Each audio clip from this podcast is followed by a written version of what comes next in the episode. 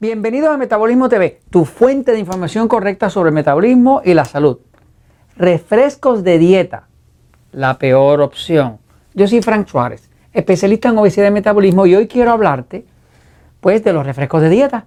Eh, por mucho tiempo pues se nos ha hablado en contra de los refrescos regulares, los que no son de dieta, o sea, los que tienen azúcar.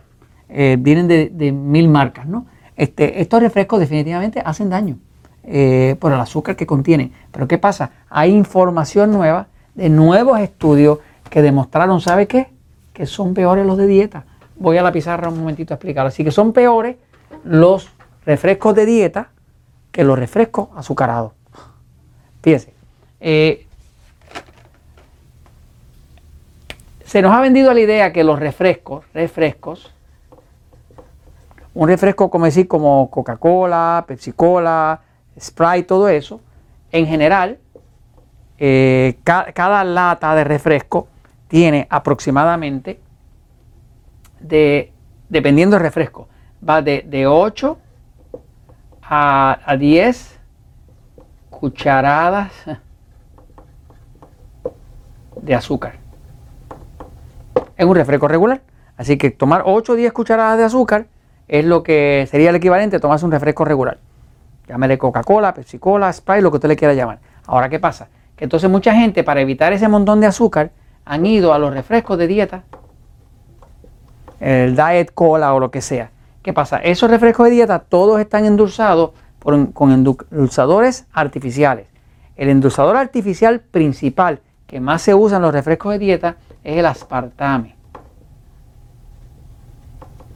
Este es el principal que se usa porque es el más económico de todos los que son eh, eh, artificiales. No, ese es el más económico. Para efectos del fabricante del refresco de dieta, ¿qué pasa? La persona entonces empieza a consumir el refresco de dieta. ¿Por qué? Porque tiene cero calorías. Y aquellos que creen en las calorías, aquellos que todavía no se han dado cuenta que eso no funciona, pues quieren tomarse un refresco que no tenga calorías. ¿Y qué pasa? Tiene cero azúcar. Porque lo que usa es un, un endulzador artificial que da un dulzor artificial como el aspartame. Ahora, ¿qué pasa? Si usted mira los estudios que acaban de salir, por ejemplo, hay un estudio, este estudio acá, dice que, eh, que es counterintuitive, quiere decir eh, que es contraintuitivo, o sea, que es algo como que es lo contrario de lo que uno pensaría que fuera, ¿no? Pero básicamente este estudio demostró, que lo hizo el doctor Swithers, este, encontró que las personas que usan refrescos de dieta eh, tienen más diabetes, más desórdenes hormonales, más resistencia a la insulina y más de todo lo mismo que hace el refresco con azúcar. O sea, que le está haciendo más daño el refresco ah, de dieta que si se tomara el refresco con azúcar. Hay otro estudio eh, que, se llama Diet Soda Linked to Depression.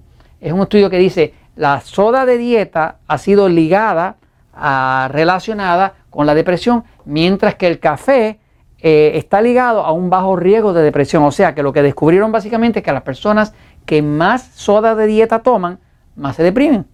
Contrario a los que toman café, que mientras más café toman, menos se deprimen. Así que le conviene tomar café en vez de refresco de dieta. Y hay otro estudio más eh, que eh, de hecho que, da la asociación de del azúcar y de los endulzadores artificiales con, los daños a los, a los riñones. Cuando el riñón se daña, que es lo que filtra eh, la sangre, se causa lo que llaman albúmina. La albúmina es una proteína que se sale a través de la orina que no se supone que salga en cantidades. Cuando hay albuminuria, que quiere decir que está ahí exceso de albúmina saliendo, ¿qué, ¿qué significa eso? Que hay daño a los riñones. Así que se vio, por ejemplo, este estudio demostró, este estudio se hizo con, un total de 236 mil personas que participaron por 10 años.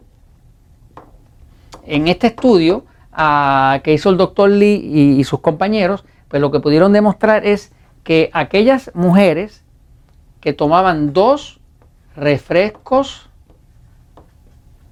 de dieta al día en promedio, tenían exactamente o casi exactamente el doble de la pérdida de la función renal. O sea que en 10 años eh, el doble de las personas que reportaron pérdida de función renal, pérdida de la función de los riñones, eran precisamente los que tomaban por lo menos dos refrescos de dieta al día. Así que a la hora de tomar refresco, no se tome ninguno, tome agua. Pero si, si, si ve a alguien tomando refrescos de dieta porque cree que con eso está evitando las calorías y el azúcar, dígale o demuéstrele que en efecto le está haciendo un daño terrible a su cuerpo. Y esto se los comento porque la verdad siempre triunfa.